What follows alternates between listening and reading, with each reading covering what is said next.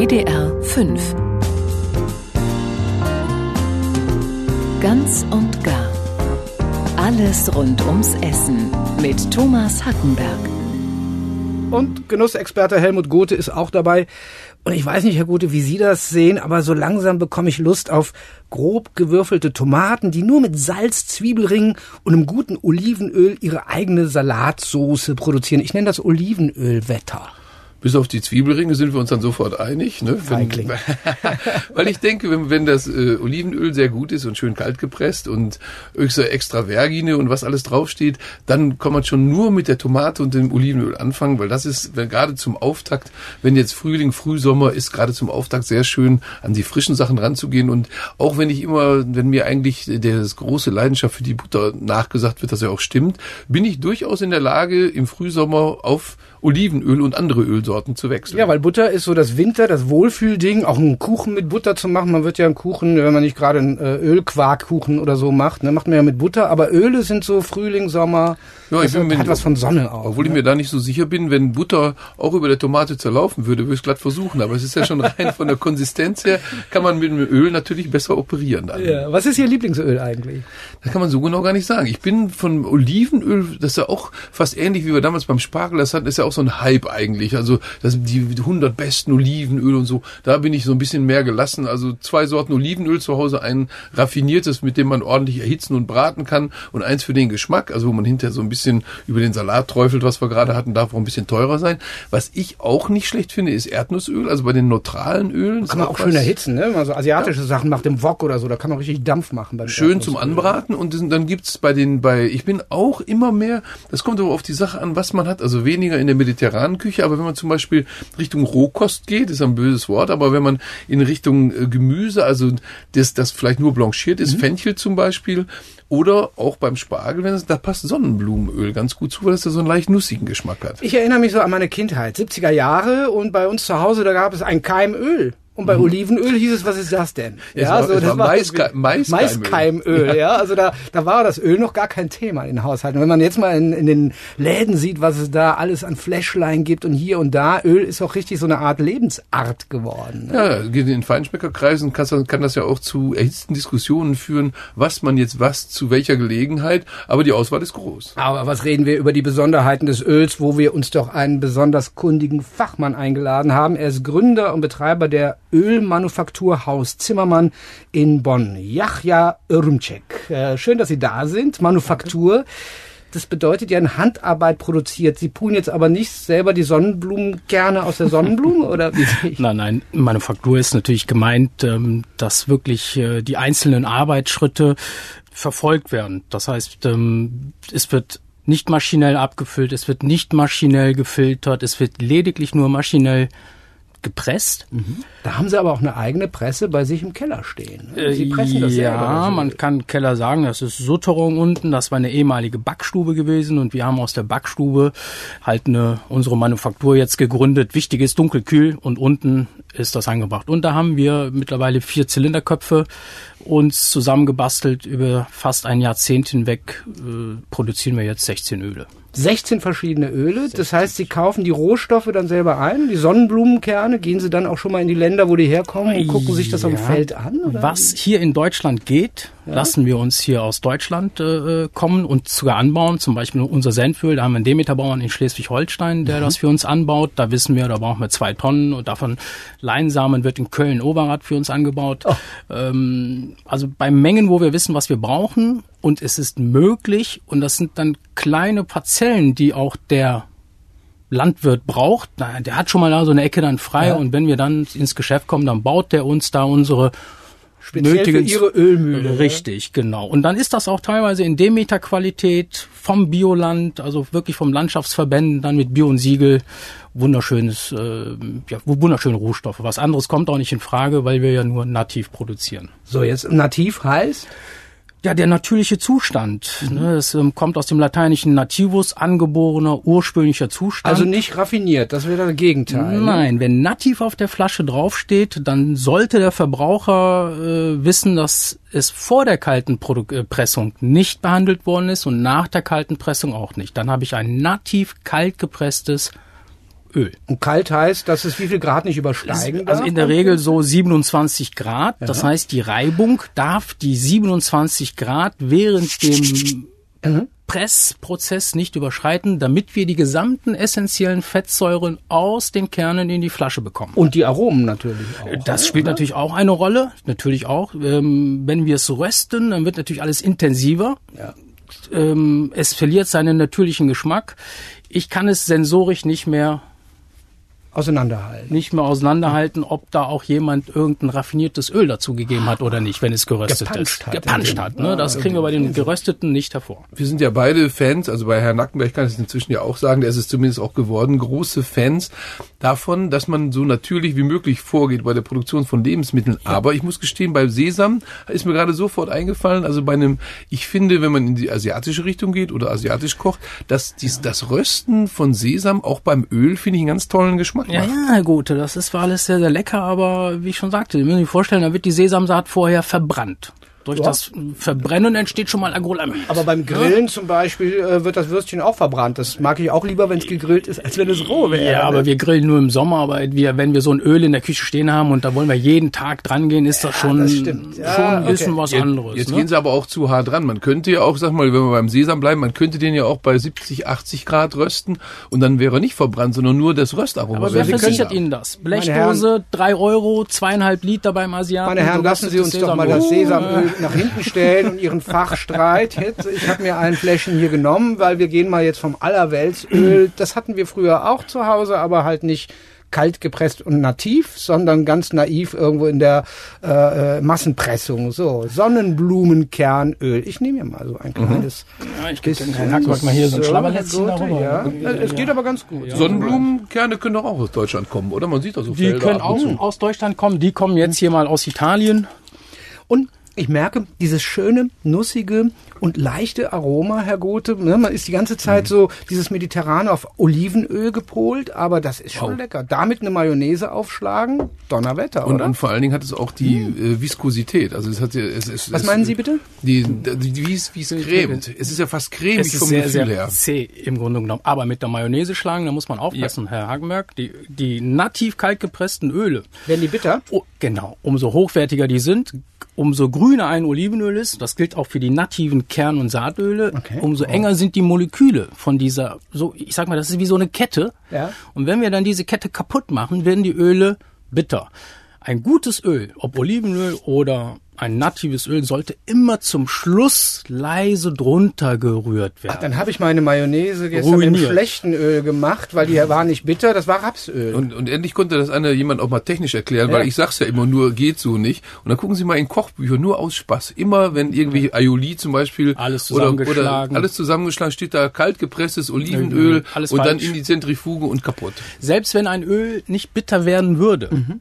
Äh, es versiegelt ja auch alles. Ja, wenn ich mit dem Dressing mische, ist immer in dem Dressing das Öl das erste, was sich um die Salatblätter legt. Öl gehört immer, wenn alles fertig ist, gehört Öl zum Schluss drüber. Ja gut, aber bei der Mayonnaise muss ich ja das Öl nun nehmen. Dann Ne? nimmt Also, man ein raffiniertes Traubenkernöl vielleicht. Aha. Ja, da kann Okay. der Mixer kommen, weil es Ja. raffiniert ist, sind auch diese Moleküle nicht mehr drin und da ist ja auch kein Geschmack. Sie wollen es ja nur binden. Dann wird damit es schließt sich doch der Kreis zu dem kleinen äh, Krach, den Sie gerade anzetteln wollten. Es gibt auch gutes raffiniertes Öl, nämlich Sesamöl. Das kann dann ja auch geröstet ein raffiniertes raffiniert Öl sein, kann nicht nicht? gut sein, Herkenberg. Jetzt, äh, So. Ein raffiniertes Öl ist nicht gut. Aber manchmal braucht man eben ein, ein kleines Transportmittel, um den feinen Richtig. Geschmack von einem guten Öl zu transportieren. Und jetzt komme ich zu dem, was ich in letzter Zeit ja sehr, sehr modern geworden ist. Also die Deutschen haben ja die Gegenoffensive gegen das Olivenöl gestartet. Ja, also Raps, die, ne? die Propaganda-Gegenoffensive. Und das ist Olivenöl des Nordens. Olivenöl des Nordens, Nordens, jawohl, genau. so wie immer die Toskana, die, die Pfalz auch immer die Toskana Deutschlands heißt. Und Ich dachte, wir tanken Der- das Zeug. Jetzt müssen wir es auch noch in Salat tun. ja, und Es ist zwar Bio, aber nicht als Sprit geeignet, Herr.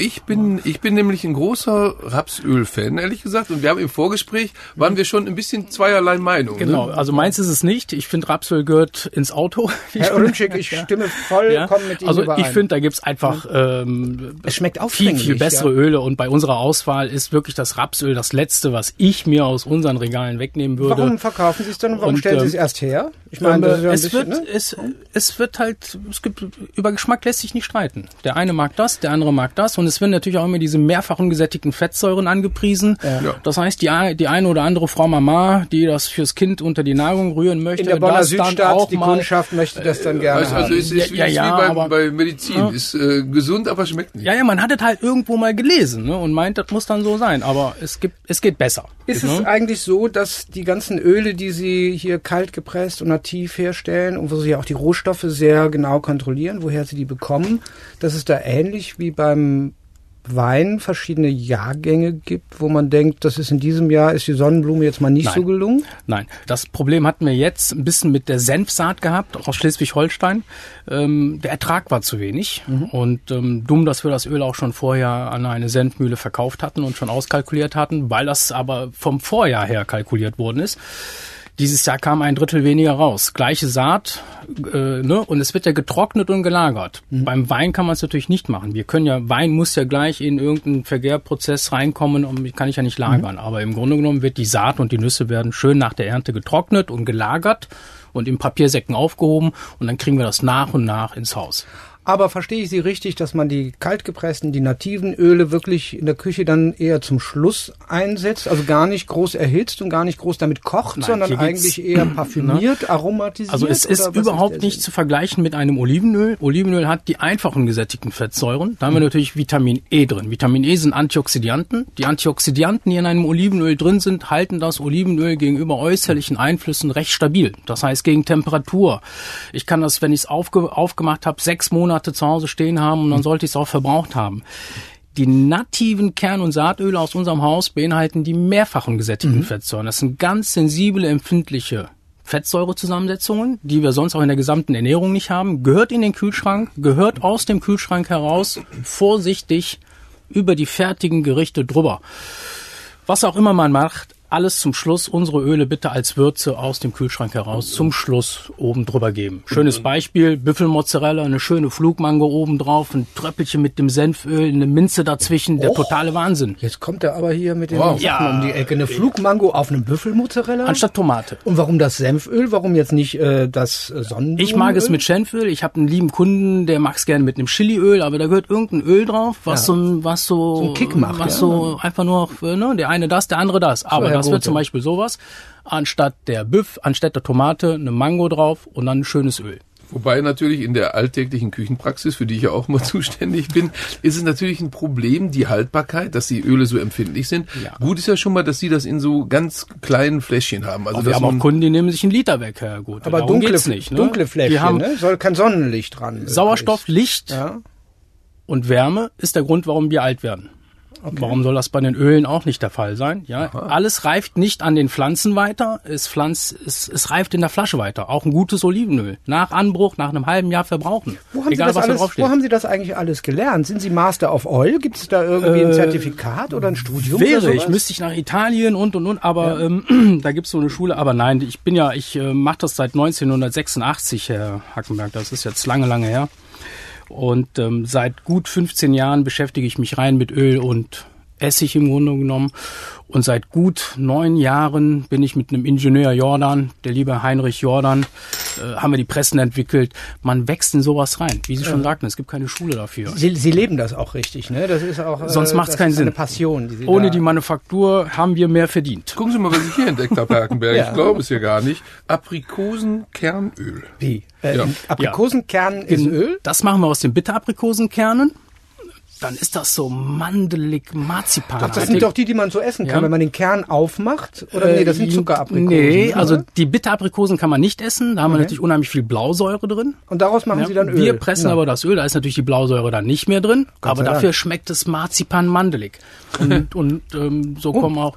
Das Also, schmeckt nach Stollen. Ne? Natürlich. Genau, so. Das und das muss man sich jetzt Stollen natürlich äh, reintun. vorstellen. Eine schöne Kugel Vanilleeis, ein bisschen Obst, schön ein Teelöffelchen drüber. Es muss nicht immer Pistazienöl sein oder Kürbiskernöl sein, Ich wollte sagen, also zu, zu eher zu das süßen ist, Sachen. So, ne? das ist ein ganz, ganz leichtes Öl, ja. Ähm, ja gut, was heißt? Vielleicht auch im, Obst, im Obstsalat? Er, er, jetzt taucht er da ab. Er hat nämlich eine ganze Kiste mit Ja, äh, Fläschlein hat alle, mitgebracht. alle ne? 16 mitgebracht. Ich muss ihn jetzt mal hier mal. Ja. Ja, bleiben Sie aber am Mikrofon. Ne? Auch das Mikrofon braucht eine Ihre geölte Stimme. So. Tun Sie mir mit der Pipette, holt er hier was raus. Jetzt So. kommen Oh. wir aber zu... Das ist jetzt einfach nur mal, damit Sie ähm, das ganze Öl so ein bisschen runterspülen. Das, Das ist jetzt äh, das, genau, das ist jetzt einfach nur mal, ist zwar jetzt hier nicht zum Thema, aber damit Sie das mal ein bisschen abrunden und nicht diesen Ölgeschmack er weiterhin. fixt uns gerade mit Essig an, der ist nämlich auch sehr Ja, lecker, ja, ne? ich wollte jetzt nur zeigen, Ja. was wozu passen würde. Den, den wir gerade probiert haben, geht natürlich nicht zum Rapsöl, aber zu dem Aprikosenkernöl, dieser wunderschöne mit 3,5 Prozent Säure. Also es muss auch ein passendes leichte Öle mit leichten Essigen zu leichten Gerichten. Das ist eine grobe Formel. Kräftige Also- Öle mit kräftigen Essigsorten zu kräftigen Gerichten. Das äh, wundert mich ein bisschen, weil ich dachte, dass man da eigentlich eher so gegenläufig arbeitet. Also, ne? Es, es, es bringt ja nichts, wenn ich, Sie haben gerade den- dieses wunderschöne filigrane Öl probiert. Wenn ich da jetzt einen dunklen, holzfass gelagerten Apfelbalsamico dazugebe, dann ist der weg. Ist er tot. Da ist Gilt, der gilt weg. aber für, finde ich, inzwischen für alle Essigsorten, dass wenn, wenn die zu dicke kommen, die zerschneiden jede Aromatik von Essen. Ich finde, dass man mit, mit Essig insgesamt sehr aufpassen muss, außer er ist so Genau. fein und ganz deutlich merkt man hier, dass der nur 3,5 Prozent Säure hat. Deswegen hat man noch diese wächst, Restsüße ne? unten, weil wir Ja. nicht alles für Alkohol gebraucht haben. Also es, man muss gucken, welche Öle mit welchen Essigeinheiten auch eingesetzt werden. Ich finde das kann da immer so spannend, drauf wenn man jetzt Salatsoßen macht. Da ist ja immer die Frage, wie kriege ich das ausbalanciert, dass ich einmal das, den schönen Ölgeschmack habe, aber dann, damit das alles nicht zu schwer wird, so ein bisschen eine Säure entgegensetze. Ja, oder ich versuche Ja, also versuche auch gerne mal so Öle zu mischen, zum Beispiel ein Sonnenblumenöl äh, für einen Salat und ein bisschen Kürbiskernöl finde ich auch eigentlich ganz schön. Ist das jetzt irgendwie Anfängerfehler, was ich da mache? Nein, oder? das ist überhaupt gar kein Anfängerfehler. Es muss halt zusammenpassen. Fakt ist einfach nur, dass wir die Salatblätter immer erst salzen. Nach dem Salzen gehört da Essig drauf. Essig versiegelt die Blätter. Äh, Ich, meine Damen und Herren, Sie sehen jetzt hier nicht ins Studio, aber ich äh, habe einen sehr ratlosen und überraschten Blick von Herrn Gothe zu melden, der äh, auf die Aussage, Sie müssen die Salatblätter erstmal salzen, Ja. staunend äh, hier unseren Gast anschaut. Ja, und ich Herrn muss gerade überlegen, weil ich hätte gesagt, ich salze ja erst das, äh, macht Salz, Pfeffer fertig, dann den Essig, dann das Öl drauf. Aber die Salatblätter, wenn ich die salze, die kippen Also- doch sofort in sich zusammen und werden Nee. Salat, Salat macht die Oberfläche von, ähm, Salz macht die Oberfläche von den Salat kaputt. Mhm. Und wenn dann anschließend Essig draufkommt, Essig versiegelt das Ganze wieder. Und wenn ich dann ein Blatt nehme und drauf beiße, das ist alles noch knackig, Mhm. dann schmecke ich meinen Salat. Ich schmecke mein wunderschönes Fleur de Sel, was man ja so zu Hause hat, ja. Kommen wir zurück zum Heutzutage. Öl. Ja. Und dann kommt das Und Öl dann- nämlich drauf und dann Öl immer zum Schluss. Und dann Aha. kommt die Tomate rein, die Kräuter rein, alles zusammen rein. Wenn ich das alles menge, dann schmecke ich meine einzelnen Komponenten raus. Mache ich und ganz zum Schluss, kurz vorm Essen, gehört das Öl da drauf aus dem Handgelenk, zweimal weg, servieren, essen. Wenn man natürlich hingeht und sich so ein riesigen Dressing zusammenschlägt und rührt, mit Senf und Honig, das, da das brauche mache ich immer. Ja, und hinterher zum frisch. Ditchen, zum Ditchen vom Baguette, aber, ja. aber Herr Hackenberg, da brauchen Sie auch nicht, da, da können Sie auch ein raffiniertes Öl nehmen. Da, Meine schmeckt- da, da schmeckt man noch nichts mehr raus. Ja. Ja, da haben sich aber jetzt zwei verbündet. Ne? Aber das Schöne ist doch, wenn man so eine Vinaigrette macht, oder das ist doch mit Essig und Öl, da muss man doch hohe Geschwindigkeiten. Aber vorsichtig, Herkenberg, vorsichtig. Ne, immer, also man muss Lebensmittel nicht vergewaltigen. Gut, Das, heißt, machen sie immer mit dem, damit. das machen sie immer mit dem Schneebesen. Ja, wenn man das da zusammenrührt mit Ich das Mayonnaise sogar mit der Küchenmaschine. Turbo Ja, gerne. super. Ja. Nein, aber Fakt ist einfach nur, Öl versiegelt alles. Ja. ja, Öl ist, wenn ich da mein Dressing gemacht habe und dann kommt das immer, äh, in der Regel machen die Herrschaften das immer in der Schüssel und dann kommt der Salat da drauf und dann kommt das von unten nach oben drauf gehoben. Machen wir auch schon mal zu Hause, gar kein Thema. Was aber ich ja lieb- ja. Öl versiegelt, Öl ist aus dieser Mischung immer das erste, was sich um die Salatblätter legt. Okay. Mein Salat nimmt kein Salz an und und und, es schwimmt dann immer in dieser Also das habe ich gelernt und äh, beim Salat das Öl wirklich ganz zum, Zum Schluss. Gibt es Nicht nur beim etwas, Salat, das überall. liebe ich so eigentlich bei der italienischen Küche, das war dann so in, man kriegt immer, Herr Gothe, kennen Sie, ne, so ein äh, schönes Weißbrot, dann so ein Tellerchen, da gibt's ein bisschen äh, Öl, kann man sich auf das Untertellerchen machen und dann dieses äh, Olivenöl, mediterrane Lebensart. Mhm. Gibt es ein anderes Öl, wo Sie sagen würden, weil irgendwann hat man ja keine Lust mehr darauf, gibt es ein anderes Öl, wo Sie sagen, ah, das ist was Tolles, was man so mit Baguette dippen kann und das wäre so, das ist das neue Olivenöl? Ja, da- also mit Olivenöl kann man das nicht vergleichen, aber ähm, was ich im Moment sehr, sehr gern mache, ist das Pistazienkernöl. Pistazienkernöl, Ne? Ja, das. Pistazienkernöl, das ist natürlich schön dunkel, kräftig, auch in der nativen Form, weil es nicht geröstet worden ist. Und wer äh, immer Öl mit Brot essen möchte, der möchte doch bitte einen ganz, ganz flachen Teller nehmen. Ja, der, äh, die, die, ich nenne es auch nicht tunken, ich nenne das Wischen. Man muss da so durchwischen, ja, und nicht so trief, tunk. Äh, das Brot saugt sich dann voll im Grunde genommen. Das heißt, einen, einem ganz, ganz flachen Teller. Schwarzkümmelöl ist Das natürlich auch, hier eine, nämlich, ja. auch ein intensives Öl. Wer das mag, auf getoastetes Brot. Dieses Schwarzkümmelöl. Schwarzkümmel ist das, wenn man zum Beispiel ein äh, türkisches Fladenbrot Richtig, isst. das ist und da das- sind diese kleinen schwarzen Gewürzdinger drauf. drauf, ne? Die so, so intensiv geröstet So, und das ist, Herr Gute, lassen Sie mich doch Halten Sie nicht so lange fest, Herr Hagenbeck, ich möchte auch probieren. das ist die, die reine Saat jetzt einmal kalt gepresst. Wow. Das explodiert natürlich. Das ne? ist aber da- kräftige Ansage. Genau, ne? Aber ja. lecker. Aber ist grün, ist nicht schwarz. Alle frischen Öle sind grün, Herr Ach so. Kohle. Wenn, da, wenn, wenn, wenn wir das jetzt lang genug draußen stehen lassen, dann wird das immer gelber, immer müder, immer schlapper, reift in sich nach. Mhm. Ein frisches Öl muss grün sein. Oh, und was mache ich mit das so einem. Schwarzkümmelöl? Also was, was äh, wo setze ich das ein? Also das Schwarzkümmelöl, dadurch, dass das natürlich ein sehr, sehr intensives äh, Öl ist, wunderschön über warme Gerichte, Fenchelgeschichten, Fenchelsalat, alles, alles, abgefahren. alles was kräftiges, so wie ich es gerade gesagt habe, wer es gern hat und diese ähm, ähm, unterschiedlichen Geschmacksnuancen gern hat, auf so Mozzarella-Büffel-Geschichten einfach drüber tröppeln. Ich könnte mir das Es auf, gibt kein- äh, so als Topping, wenn man so ge, äh, jetzt im Sommer grillt und wenn man auf dem Grill Scampis macht und dann nimmt Mit man die Scampis, Scampis- runter, ne, Also so Sie, wissen, Scampi Sie könnte- wissen ja, dass ich nicht so ein großer Ditcher und Tunker bin. Ne? Ja, da aber, ja das, gut, aber ne? das könnte ich, Ja, das, dann doch. das könnte mir durchaus so Herr ganz Hackenberg, vorsichtig ditchen. Das ist ja das, was ich sage. Unsere Öle als Würze drüber. Es gibt keine Tabus und ich habe früher Rezepte angegeben, das machen wir heute nicht mehr, weil was mir schmeckt, muss Ihnen nicht schmecken. Ja, ein Hanföl mit wunderschön im Möhrensalat, da könnte ich mich drin wälzen, aber meine Frau springt weg. Sag, also- was hast du denn da wieder gemacht? Ausprobieren ist die Ausprobieren. Devise. Das war sie dann, die erste Ölung des Jahres sozusagen. Jach, Jach, Irmcheck von der Ölmanufaktur Haus Zimmermann in Bonn. Vielen Dank für den Besuch, für die sachkundige Einführung in äh, die Spezialitäten des Öls. Und äh, ja, die Sendung als kostenlosen Podcast gibt es unter wdr5.de auf der Ganz- und Gar-Seite. Uns wieder nächsten Samstag hier im Radio. Bis dahin bleiben wir. Helmut Gothe. Und Thomas Hackenberg, machen Sie es gut und lecker. So, Mayonnaise aus Sesamöl brauche ich jetzt gar nicht mehr Ja, anzusprechen. und vor allen Dingen, ne? Vorsichtig mit den Ölen. Ja, ganz langsam. Bitte. Informationen zu allen WDR 5 Podcast-Angeboten finden Sie im Internet unter wdr5.de.